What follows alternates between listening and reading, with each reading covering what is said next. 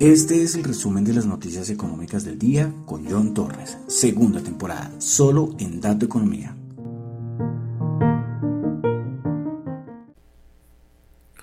Buenas noches a todos, son las 10 y 31 de la noche. Se me olvida que las cortinas no funcionan y siempre la cortina era la que me daba la entrada a hablar, pero no sé, les comentaba hace varios días que estamos sin cortinas, sin la musiquita de fondo, porque no sé qué pasó, no funciona.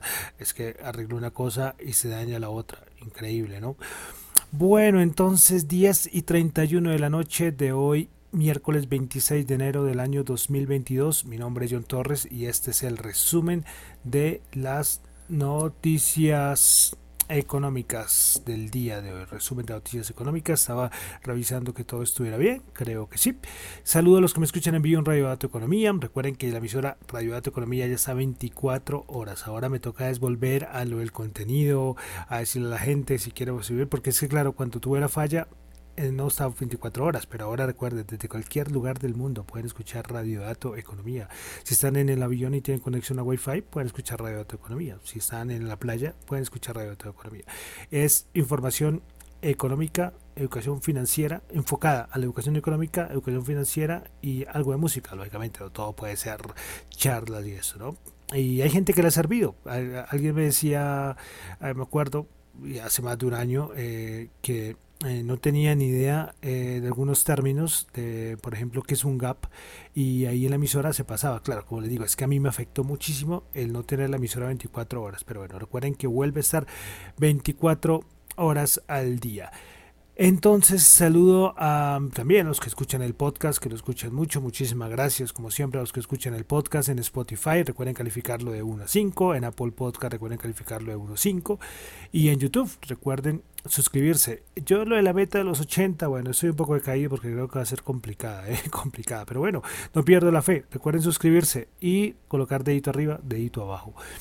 Bueno, entonces vamos a comenzar aclarando que lo que yo digo acá son solamente opiniones personales, no es para nada ninguna recomendación de inversión. Bueno, comenzamos y vamos a entrar de una al lío, al problema entre Rusia, Ucrania, Estados Unidos, la OTAN. Hoy Stoltenberg, que es el representante, el representante de la OTAN, dijo que las tensiones están aumentando mucho que aumentando muchísimo. De todas maneras hubo una, acercamientos entre Francia, Alemania, eh, para que las cosas estuvieran un poco calmadas, pero no, sigue, seguimos igual, con esa tensa calma. Hoy el secretario de Estado de Estados Unidos, el señor Blinken, dijo que si llega a, a pasar alguna acción de Rusia, es decir, si llega a invadir Ucrania, eh, el gran miedo del suministro global de energía, especialmente para Europa, el secretario de Estado de Estados Unidos dijo que Estados Unidos va a asegurar que Europa no va a tener interrupción por problemas energéticos en el caso de que Rusia invada a Ucrania. Entonces es importante esto, pero bueno, eso va a ser, va a ser doble eh, hay una cosa importante y, y se ha recalcado mucho, y es que dicen que hay una razón por la cual Rusia no invade Ucrania. Y una razón que puede ser que yo sinceramente eh, no, ni siquiera lo había pensado no lo había pensado, no voy a decir, no, es que yo me las sé todas, no, no. Y varios tampoco, porque solamente lo escuché a muy pocas personas. Dicen que es que hay Juegos Olímpicos de Invierno en China y que eh, se dice que el presidente chino no le perdonaría a Putin que le arruinara sus Juegos Olímpicos de Invierno. Por eso todo el mundo traslada a que cuando se terminen estos Juegos Olímpicos de Inviernos podríamos tener ahí sí los movimientos importantes de parte de Rusia. Claro, Rusia y China, pues, hombre, se tienen mucho respeto. Los dos gobiernos son, son, son, son, muy amigos, para decirlo de alguna manera. Eh, y claro, no, imagínate, claro, es que llega a Rusia a origen de Ucrania y yo creo que tendrían que interrumpirlos porque la cosa sube de tono. Entonces eso es una variable o no una variable, un factor muy importante para seguir. ¿Listo? Entonces, bueno, pues, como siempre les digo, de todas maneras, todos los días tengan ahí sus aplicaciones de noticias 24 horas, por si al caso eh, el cualquier movimiento, todo el mundo está pendiente, ¿no? Todo el mundo está pendiente con lo que pasa entre Rusia y Ucrania, pero esto de China me pareció 100% totalmente una razón perfecta por la cual Rusia no ha, no ha hecho ningún movimiento más hacia Ucrania. Bueno, pasamos a Norteamérica, tuvimos hoy Banco Central de Canadá, tomó su decisión de política monetaria, mantuvo sus tasas de interés en el 0,25, pero señaló el Banco Central de Canadá que va a endurecer la política monetaria en las próximas semanas para poder contener la inflación. Eh, se espera que las tasas de interés suban eh, y la velocidad de cualquier aumento eh, en las tasas sea para poder cumplir con la meta de inflación del 2%. Bueno, pasamos a Estados Unidos.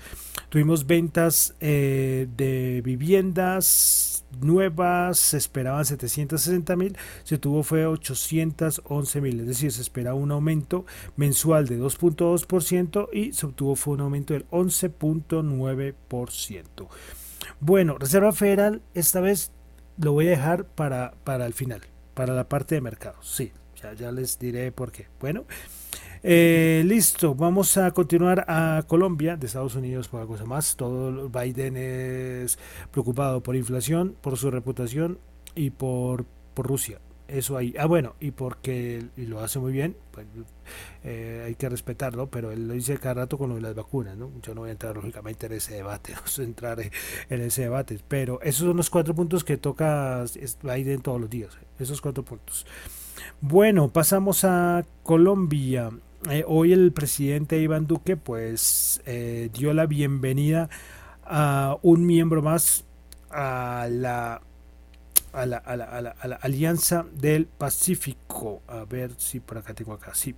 Bueno, entonces hoy eh, varios presidentes, presidente de Perú, el presidente de Colombia, el presidente de Ecuador, bueno, de otro más, el de Chile, pues dieron la bienvenida a Singapur como miembro asociado. Entonces, eh, un miembro más para la Alianza del Pacífico. Bueno, continuamos. Ahora sí vamos a pasar a mercados. Últimos inventarios de eh, la EIA. Se esperaba una este, se estimaba una caída, no, una caída, no, un aumento de un millón. No, esto está un poco mal. Hoy, ve, uno siempre tiene una fuente y cuando toma otra fuente pasa esto, ¿no? Y yo debería haberlo rectificado antes, pero, pero me fíe, me fíe. Bueno, entonces se esperaba un aumento de un millón de barriles y se tuvo fue un aumento de dos millones trescientos mil.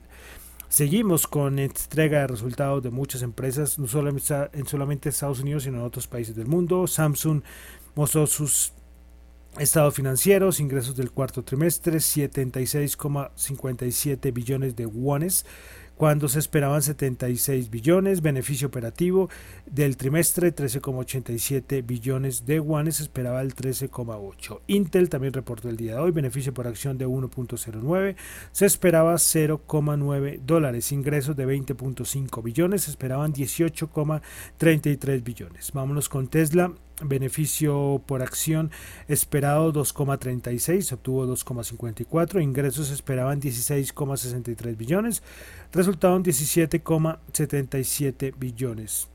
Eh, bueno, eh, bueno, ustedes saben que yo voy acá solamente unos datos básicos y los estados financieros, les repito, eso hay mucha más información. Bueno, entonces vamos a lo importante del día y fue Reserva Federal. Bueno, ¿qué pasó? Eh, lo dejamos en la parte de mercados y ya les cuento por qué. Porque, bueno, lógicamente tiene una implicación no solamente con los mercados, sino con la economía. Pero como yo les decía, por ahí dicen que antes los mercados dependían de la economía. Ahora parece que la economía depende de los mercados. Entonces, tasa de interés se mantuvo en el objetivo del 0 y 0,25%, nada, no hubo problema. Salió el comunicado como siempre, eh, donde se resaltaron tres cosas, que la Reserva Federal va a, va completar la reducción global mensual de compra de bonos a principios de marzo, del tapering, no hay ningún problema ahí que será apropiado aumentar la tasa de fondos federales y que la economía de Estados Unidos continúa mejorando, pero la pandemia pesa sobre la actividad. O sea, un informe normalito, o sea, normal. Esto es muy bien escrito, cuidan cada sílaba, cada, cuidan cada palabra en el informe que presenta la Reserva Federal. Pero entonces ahí apareció nuestro buen amigo Jerome Powell que hay veces que se mete en unos pastizales y, y, bueno, y acaba con todo. Bueno, vamos a resaltar lo principal. Bueno, lo que para mí es principal. De una, recuerden que estas ruedas de prensa creo que es como de más de una hora, ¿no? Bueno, dijo Powell, no hemos tomado decisiones sobre el momento y el ritmo de la reducción del balance. Pues ahí, bien, ahí no hay ningún, hay ningún problema. Después, más declaraciones de Powell. Recuerden que las, las, estas declaraciones se debido a varios periodistas que le hacen las preguntas, ¿no?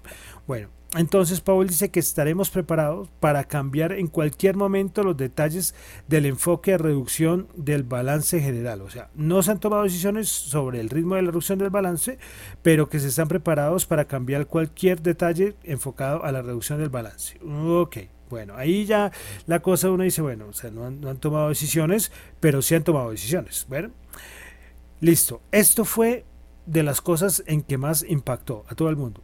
Dijo Jerome Powell, no se descarta subir tasas en cada reunión de la Reserva Federal. Sí, silencio total.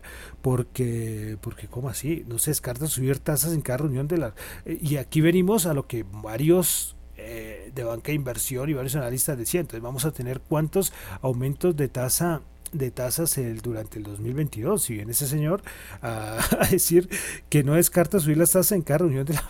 Sí, o sea, ahí la cosa empezó a complicarse, ¿no? Empezó a complicarse. Bueno, después dijo, que el balance de la Reserva Federal es mucho más grande de lo que debería ser, mucho más grande de lo que debería ser. Entonces, claro, vamos a tener reducción del balance sí o sí, pero no vamos a tener cualquier reducción del balance. Recuerden que Pierre Pavel dice que es que es mucho más grande de lo que debería ser. ¿Listo? Bueno, después vino con esta. Existe un gran riesgo de que la inflación se mantenga más alta de lo que se espera. O sea, ya pasamos de una inflación transitoria a que la inflación es permanente a que la inflación va a estar más alta de, del tiempo de lo que se espera. Ustedes saben qué significa eso, es decir, está muy a la par con sus subidas de tasa en cada reunión de la Reserva Federal. ¿sí? O sea, ahí ya la cosa estaba complicadísima, ahí complicadísima. Ya vamos a hablar de los, de los mercados. Después comunicó, eh, Jerome Powell dijo que la Reserva Federal no está monitoreando la pendiente de la curva de rendimientos y hombre, Jerome, por Dios, es que no han visto las curvas cómo están. Se están aplanando y esto es muy malo para la economía, pero para según Powell no las no las están no las están mirando para nada. Bueno, dos cositas más. Después que que no cree que los precios de los activos representen una amenaza seria para la estabilidad financiera. Eh, bueno, acá sí hay que debatir lo que les decía un instante, ¿no? Eh, Claro, porque es que admitir que el precio de los activos son una amenaza para la estabilidad financiera, es decir, que la bolsa es la que manda sobre la economía. Y él no lo quiere admitir. Con eso comencé la, la, la, cuando comencé antes de hablar toda esa Reserva Federal. Pero, hombre, lastimosamente la bolsa la van a dejar caer mucho. Es ahí, ahí viene el punto. Eh, hace en el 2008 eh, la crisis, recuerdan esto, Lehman Brothers, eh, Subprime, toda esa crisis, lo primero que cayó fue la bolsa y, después vino todo el proceso de la crisis económica. Y finalmente Jerome Powell dice que eh, ahí existe otra preocupación. También dijo que todavía estaba preocupado por la variante Omicron, es verdad, pero también dijo que hay otra preocupación en el, en el panorama y es la situación de Europa del Este, todo lo de Rusia y Ucrania. Entonces, como podemos ver, todas estas noticias no fue para nada para calmar al, al, mercado, ahora empezamos a hablar del mercado. El mercado pensaba, bueno, veníamos horas antes del Banco Central de Canadá, muy normalito, que, que iban a subir tasas, pero una cosa súper suave. Pero después vino Jerome Powell a, a, decir que vamos a tener un montón de aumento de tasas, que el, que la balance, que el balance de la Reserva Federal es muy grande, bueno, todo un caos, es decir, recuerden lo de Dovish y lo de Hawkish, ¿no? Es decir, eh, eh, lo de los halcones y las palomas. Antes de la reelección, eh, Powell era una linda paloma, ¿sí? Nada, la inflación es transitoria, no se van a subir tasas. Después de que fue reelegido, no ha parado de mandar dardos a, todo el mundo. Vamos a subir las tasas, vamos a reducir el balance. Y eso fue lo que hizo en esta reunión. Inmediatamente pasamos de una vez al mercado. Eh, el mercado estaba subiendo con el 2% más o menos el SP500. Y al terminar la charla, terminar, terminar su declaración, Jerome Powell, la rueda de prensa, estaba bajando casi el 1%, es decir, 3% se comió el señor Jerome Powell, hizo bajar el SP500 con sus declaraciones. Ustedes lo pueden ver, pueden comparar desde que el momento que empezó Jerome Powell a soltar todo, compararlo con el gráfico y ver cuándo terminó. En ese momento los, los futuros están bajando y con fuerza. Eh, entonces, ¿qué hacemos? ¿Qué vamos a hacer? ¿Qué vamos a hacer? ¿Qué dicen? Eh, los cuantitativos están perdidos. sí, porque los cuantitativos no esperaban un, una esta tan fuerte, una rueda de prensa tan fuerte. Además, el comunicado es una cosa, ¿no? Dijo una cosa y Jerome, Powell, de cierta manera, dijo otra. Y el problema es a quién le creemos, al, presidente de la Reserva Federal, ¿no? Pues se supone. Eh, complicada la cosa para el mercado, ¿eh? Para el mercado. Veremos los 4.000 puntos, veremos esos 3.900 que dicen que es que cuando la Reserva Federal va a cambiar de mm, de discurso. El problema es que la Reserva Federal está metida en un lío y es que eh, creo que Biden le dijo a Jerome Powell, oye, ayúdame con lo de la inflación, que la inflación está disparada y estoy perdiendo puntos de reputación. Bueno, ¿cuál es una forma? Vamos a meter política monetaria a subir tasas, a reducir el balance, cosas que hagan para ayudar a la inflación. Y además es que otra de las declaraciones que se me olvidó decir de Powell es que dice que va a aumentar tasas y que espera que no se va a afectar el mercado laboral. O sea que el mercado laboral que está un poco ahí, un poco más o menos, eh, claro, con un aumento de tasas, es que esto es en contra del, de la parte del ciclo económico. ¿sí? Pero bueno, eso es lo que hay. Mercado lógicamente bajando con esas declaraciones. Difícil la situación, difícil. Yo por eso digo, ¿Será que vamos a ver los, los 4.000 puntos? Vamos a hacer una cosita, vamos a repasar rápidamente las acciones que más subieron y más bajaron en los tres índices y voy a dar un repaso a los futuros para ver, para ver, ¿listo? Entonces, bueno, Nasdaq 100 va, subió 23 puntos, estaba subiendo casi el 3% y terminó solo subiendo el 0,1%. 14.172 la rentabilidad del bono también disparada, se me olvidaba, la de 10 años, estaba como en el 1,8. Bueno, Principales ganadoras, eh, Broadcom subiendo el 4,3%, Microsoft subiendo 2,8%, KLA Corporation subiendo 2,8%, principales perdedoras, Pinduoduo bajando el 9,1%, Automatic Data Processing bajando el 8,9% y Lucid Group bajando el 5,7%. Vamos ahora con el SP500. El SP500 terminó bajando el 0,15%, cuando estaba subiendo casi el 3%. Eh. Bueno, 4.349 puntos, principales ganadoras en el SP500. Tuvimos a Corning Corporated, 11,1%, Archer Art Daniels subiendo el 5,7% y Bradcon subiendo el 4,3%. Principales perdedoras en el SP500. Tuvimos a Discovery bajando el 9,1%, Automatic Data bajando el 8,9% y F5 bajando el 8,4%. Vamos ahora con el Dow Jones. El Dow Jones el día de hoy bajó 129 puntos, 0,3%, 34.168 puntos. Principales ganadoras del día, Microsoft 2,8%, Visa 1,9%, Intel 1,3%. Principales perdedoras, Boeing 4,8%, Verizon, eh, Boeing reportó estados financieros también, Verizon bajando el 3,5% y 3M Company bajando el 2,5%.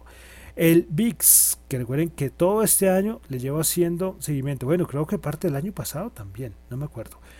Bueno, entonces el VIX. El VIX, bueno, este tampoco me está funcionando desde ayer. Entonces rápidamente vamos y de una vez vamos a, darle un repaso al, a los futuros, cómo están. Bueno, entonces vamos a comenzar mirando el VIX. Cuando hago esas pausas es que estoy haciendo tiempo, porque para que pueda alcanzar a abrir, abrir todo, ¿no? Porque la otra página ya creo que la voy a descartar porque me está haciendo me está haciendo quedar mal. Bueno, entonces el VIX el día de hoy cerró en 31.96, se mantiene ahí, no increíble. de verdad, 31.96. Como le digo, no sé si si en los 4000 sería interesante verlo. ¿Cuáles serían los los máximos? Bueno, los índices el futuro, perdón, los futuros. El Dow Jones en este momento está bajando el 1,4%. El SP500 está bajando el 1,6%, 4.278. El Nasdaq está bajando 1,9%. Y eh, bueno, y bueno, el Russell 2000, que pocas veces lo veo, pero también está bajando el 2%. Entonces, como podemos ver, eh, Jerome Powell mandó al mercado a mínimos. Ojo, con pierde los 4200 el SP500 y darle la bienvenida a los a los 4000 puntos. Ahí queremos ver, es que no, no he leído ningún analista, ninguna banca de inversión que diga que va a perder fácilmente los 4000 el, el, la, el SP500. Eh, y veremos si vuelve a aparecer la mano salvador. Ya ha aparecido durante dos días. ¿Mm? Bueno, vamos a pasar entonces a la bolsa de valores de Colombia. Bueno, aquí también tengo un problema y es que yo no sé, los queridos amigos de la Bolsa de de Colombia, eh, veces que me bajan y me toca consultarlo por otro lado, el, cierre, y siempre trato de tenerlo y hoy se me escapó. Bueno, entonces el Holcap bajó 5 puntos, 0,3%, 1522. No les voy a decir que estas fueron las más ganadoras porque, porque lastimosamente no, no tengo aquí el dato final, pero sí voy a resaltar que Tarpelo subió 16.3%, con concreto subió el 3.9% y Grupo Bar Ordinaria subió el 3.4%. Entre perdedoras, Bogotá bajó el 2.2%, Bancolombia bajó el 2.1%, la ordinaria y Semargos, a ver que no me vaya, a ver un segundito. Bueno, que espero que no me haya parecido la distorsión acá. Bueno, entonces Banco Bogotá bajó el 2.2%, Bancolombia Ordinaria bajó el 2% y Semargos Ordinaria bajó el 1,7%. Bueno, continuamos a algo de commodities. El WTI 87.2 subió 1.8, Bren 88.5 subió 1.5, alcanzó a tocar los 90 dólares máximos de 7 años, 8 años. Oro 1819 bajó 32 dólares la onza. Hoy Goldman Sachs eh, sacó por ahí un informe eh, donde dice, el título es, eh, bueno, traducido al español es como oro, tiempo de comprar el verdadero, el verdadero activo defensivo. ¿Será que por fin? ¿Será que esto es mito? ¿Será leyenda? Porque en tiempos de inflación el oro no es que se haya comportado muy bien, ¿no? Eso sí vale, vale decírselo. Pero bueno, Goldman Sachs dijo eso. Veremos a, ver si Goldman Sachs acertó, ¿no? Bueno, vámonos con las criptos, que lógicamente también se llevó a todo el mercado de las criptos eh, por delante. El Bitcoin bajando el 4,3%, Ethereum bajando el 4,2%, el BNB bajando el 5,3%, Cardano bajando el 3,4%, Ripple bajando el 4,4%, Solana bajando el 9,2%, Terra bajando el 9,9%, Dogecoin bajando el 4,2%, Polkadot bajando el 7,8%, Avalanche bajando el 10,1%. O sea, Jerome Powell también se llevó por delante las criptos. Recordemos que las criptos ahora se comportan, están muy correlacionadas con, los mercados tradicionales. Puede ser que no querramos y puede ser que no debería ser así en algunos de estos proyectos de las criptos, pero así es. Ahí sí eh, una cosa es lo que es y otra cosa es lo que sucede, ¿no? Lo que debería ser y otra cosa es lo que pasa. Eh, bueno, de criptos solo voy a resaltar, bueno, dos cositas. Eh, primero, que todo, lo de los NFTs. Recuerden que ya el año pasado hice varios podcasts explicando qué era NFT. Yo creo que en el diccionario cripto lo vamos a explicar. Hoy no vamos a tener diccionario cripto. Eh, pero hoy Picasso, vamos a tener obras de Picasso en NFT. Ahí les, dijo, les dejo esto. La familia Picasso ya autorizó obras de Picasso en NFT. ¿Cuánto van a valer? Un dineral. Voy a hacer el seguimiento. Lo segundo es que recordemos que el Banco Central de Rusia había dicho que íbamos a prohibir, perdón, íbamos, no, ellos iban a prohibir todo lo relacionado con criptos, minería de Bitcoin, bueno, y hoy Putin dijo que le parecía muy interesante lo de las criptomonedas y que Rusia podía tener algún valor agregado respecto a este mercado. Y va a pedir a su ministro de Finanzas que se sienta a conversar con el Banco Central para llegar a un acuerdo respecto a los criptos. sí, bueno, Putin tiene tiempo para todo, ¿no? ¿Qué personaje es este señor? Bueno, eh, ya como les dije, no vamos a tener diccionario cripto, vamos a entrar directamente al dólar 3.946 bajó 40 pesos. Bueno, con esto termino por el día de hoy el resumen de las noticias económicas de el día. Recuerden que lo que yo comento acá son solamente análisis personales. Comentaré, comentaré un montón de errores. ¿eh? Entonces, por ese caso, no, esto no es para nada ninguna recomendación de inversión. Hagan sus propias investigaciones, como dicen en, en criptos, bueno, en varios mercados. Dior, ¿no? D-Y-O-R. Do your own research. Hagan su propia investigación. Eso es súper importante, no solamente en criptos, en forex, en todo, no se dejen guiar, tomen sus propias decisiones. Si lo que yo digo acá les sirve y usted después lo rectifica, perfecto, pero recuerden, lo que digo acá son solamente opiniones personales. ¿Listo? Entonces ya con esto me despido. Mi nombre es John Torres, me encuentran en Twitter en la cuenta arroba John Chu, en la cuenta arroba Dato Economía. La cuenta de la emisora es Dato Economía al final, pero una R. ¿Listo? Y el correo radiodatoeconomía.gmail.com. Bueno, entonces vamos a terminar como siempre con música, con un DJ que, hombre, de los de los mejores que, que, han pasado, ¿no? Lastimosamente falleció, que es Avicii, una canción del año 2017, Without You. Muchísimas gracias.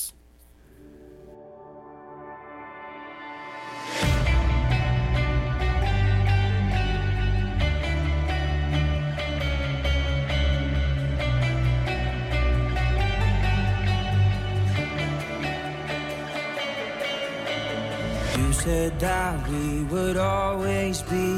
Without you, I feel lost at sea. Through the darkness, you'd hide with me. Like the wind, we'd be wild and free. You said you'd follow me anywhere. Through your eyes